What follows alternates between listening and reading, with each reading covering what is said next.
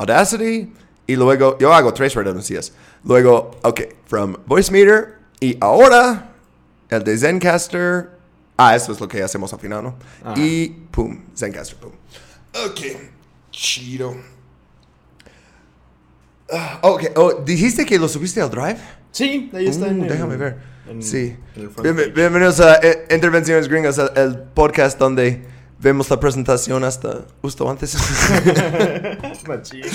No, pero es que son capítulos bonus, entonces toda la idea es que yo hago uno que Bob no ve y él hace uno que yo no vea y... Uh, ahí estamos. Ah, ok, bueno. ahora sí, si estás en, en YouTube ya estás viendo lo que yo acabo de empezar a ver, pero bueno. Ah, Bob. Carnal, pues, eh, bueno, banda, eh, bienvenidos a este episodio bonus número 2. Vamos a hablar sobre... eh, bueno, antes que nada, no nos vamos a presentar ni nada, porque eso ya, pues, si están aquí en el Patreon es porque ya nos conocen. Así que... Eh, muchas gracias por participar, por darnos feria, por darnos de comer. Y este. pues, empecemos con este desmadre. Les voy a hablar de un personaje que, que la neta me impactó mucho conocer hace como un año.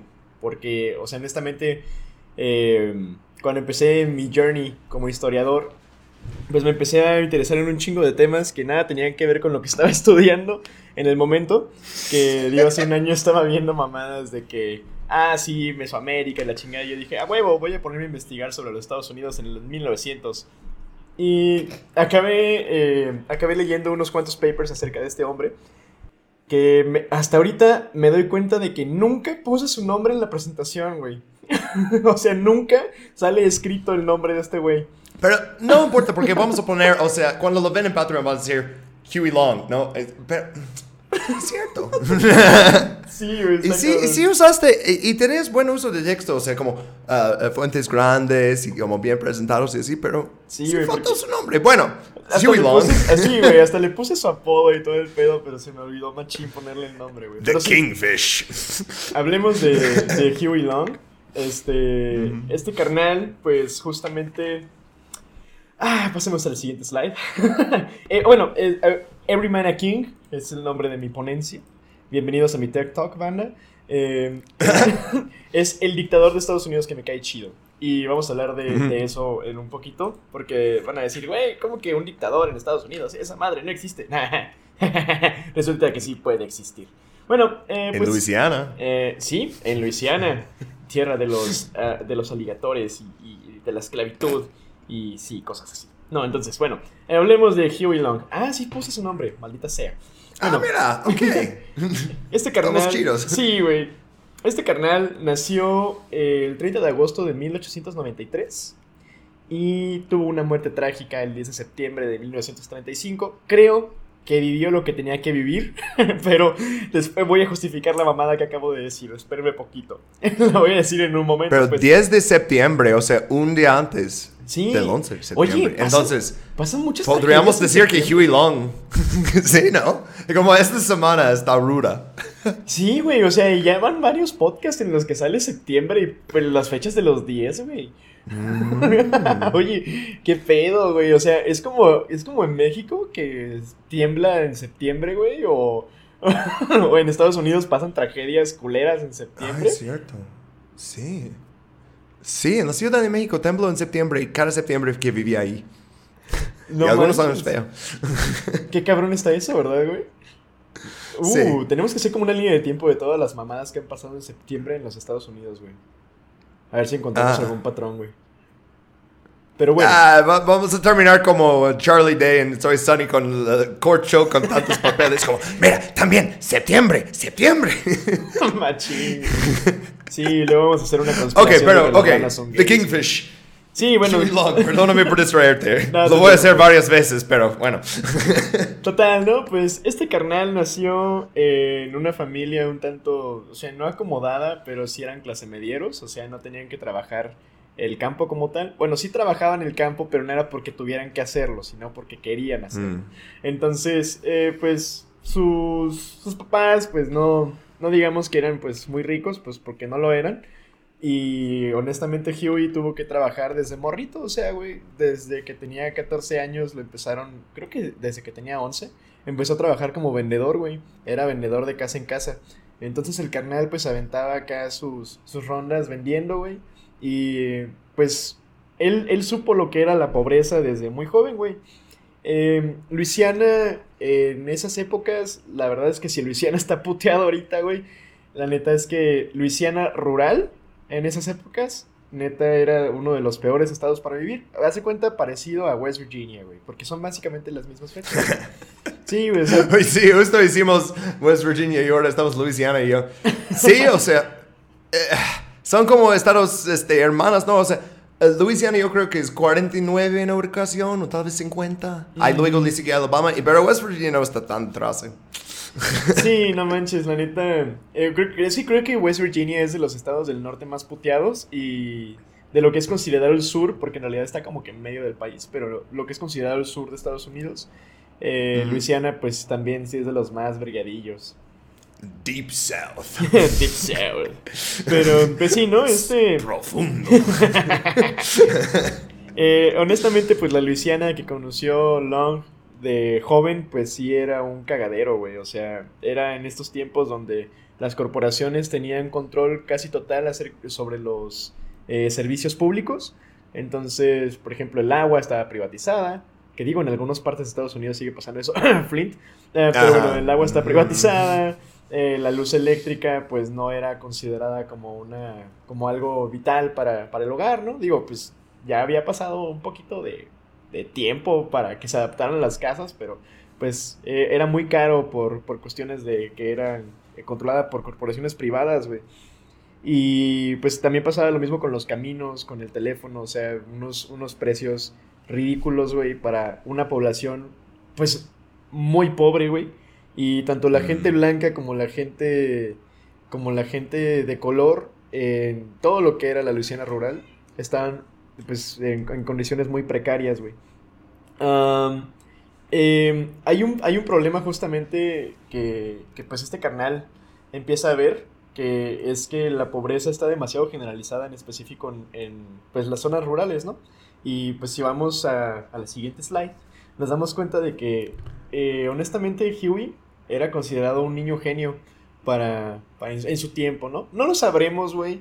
Hay, hay, algunos videos de él cuando está haciendo así sus oraciones, eh, bueno, sus, oraciones, esta mamá, sus oratorias, eh, que parece que está borracho, güey, pero aún así tiene una, una gran, una gran, un, gran carisma para hablar, güey. Este, honestamente. La verdad es que eh, no sé cuántos videos de él existen subtitulados a español, pero incluso sin los subtítulos, eh, incluso si no hablas nada de inglés, vas a poder ver no más de cómo está entregando el discurso, ¿no? Que la gente quiere escucharlo hablar. Es, ese tipo de persona. Simón Machín es alguien que, bueno, fue alguien a quien neta, si, si empezaba a hablar, ibas a querer escucharlo más. Y justamente fue uno de sus intereses que empezó a desarrollar. Yo creo que fue parte, en cierta parte, eh, se desarrolló por lo de que era vendedor en sus años formativos. Pero, o sea, eh, él empieza a explorar este lado de la oratoria, de volverse un, experto orador eh, desde la preparatoria y empieza a, agarrar este vuelo desde ahí, ¿no? O sea, él desde muy joven se había dado cuenta de que la pobreza era un, problema, eh, un problema muy sistemático, generalizado en su sociedad. Y desde muy joven luchó también por, por ese tipo de cuestiones, güey. Por ejemplo, en la, en la preparatoria, me acuerdo que había una, acababan de pasar una legislatura, güey, una, una ley, ¿no? Eh, que decía que los niños de la preparatoria ya no, ya no se iban a graduar en el doceavo periodo, se iban a graduar hasta el catorceavo periodo. Y él iba en doceavo justamente y se quería graduar, entonces hizo una protesta y pues se le cumplió su sueño de que se graduara en el doceavo periodo porque lo expulsaron. Entonces. ¡Ah! ¡Culeros! Sí, güey, no manches, pero. no sabes quién soy. Un día voy a ser gobernador de este estado. Y ah, ya, salte aquí. salte, perro. Sí, güey, hace cuenta que le dijeron como al chavo del 8 cuando está en la vecindad, le ratero. Y pues se fue todo agüitado, ¿no? Pero, pues sí, o sea, honestamente, él de todas maneras ya había terminado su interés por la por la preparatoria, ya había sido muy popular con las chicas, ya había sido consagrado como un, como un gran orador desde, o sea, en la comunidad de la preparatoria, entonces él estaba feliz, güey, y pues siempre, siempre fue muy destacado para eso, su mamá quería que, que se dedicara como que a la palabra de Dios y fue a estudiar con su hermano eh, su carnal, ay, no me acuerdo el nombre de su carnal, pero fue a estudiar con uno de sus hermanos eh, eh, estudios bíblicos, güey. En la. ¿En serio? Sí, güey, estudió un semestre. De, de... pura casualidad, ¿sabes que cuando era vendedor, era vendedor de Biblias? Porque existían mucho en ese tiempo. Qué loco, güey, qué perro. No, no, te estoy preguntando, o sea, tal vez, ¿no? Puede ser, porque es que los vendedores de puerta a puerta era, uff, los tenía para todo, ¿no? Oh, es eh, eh, the lady of the house. Eh, la, dama de casa está aquí. Le, quiero enseñar una máquina fantástica, ¿no? O sea. Machín, ¿eh? Puede Pero ser. puede ser.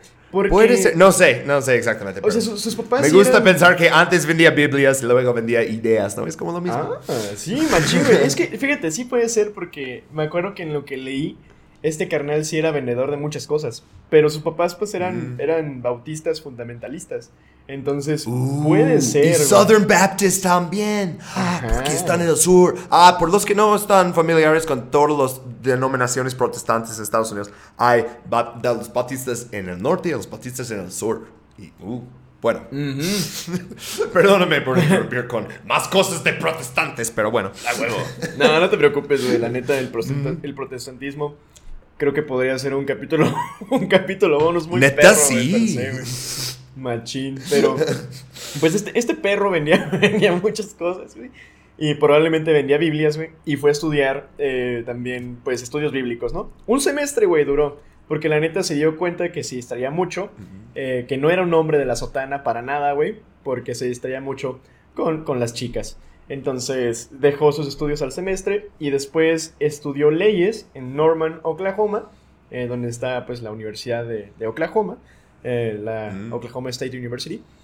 Eh, y también duró un semestre, güey, porque se aburrió un chingo en clases, güey, la neta no iba, no tenía un interés particular. Y pues se quería, o sea, se interesó mucho por la vida política en Norman, pero simplemente, o sea, la neta es que le daba hueva, güey. Hola banda, soy yo Jeremy en postproducción otra vez. Esto fue otra vista previa para el segundo capítulo bonus de marzo, porque cuando suscribes a nuestro Patreon recibes dos capítulos bonus por mes. Y tiene un precio muy razonable. Ah, bueno, eso es la única manera de monetizar contenido así, porque hablamos de demasiadas cosas fuertes y las marcas no nos quieren. Y no queremos a las marcas. Y eso está bien. Ustedes nos pueden apoyar directamente. Vayan al Patreon, Intervenciones Gringas Podcast y suscríbete ahora para escuchar el demás capítulo. Y tener acceso a todo lo demás. Y porque nos quieres mucho. Y porque tu mamá te enseñó a ser bueno. Debería escribir un guion para estos anuncios antes de grabarlos, ¿verdad? Bueno, nos vemos en Patreon. Bye.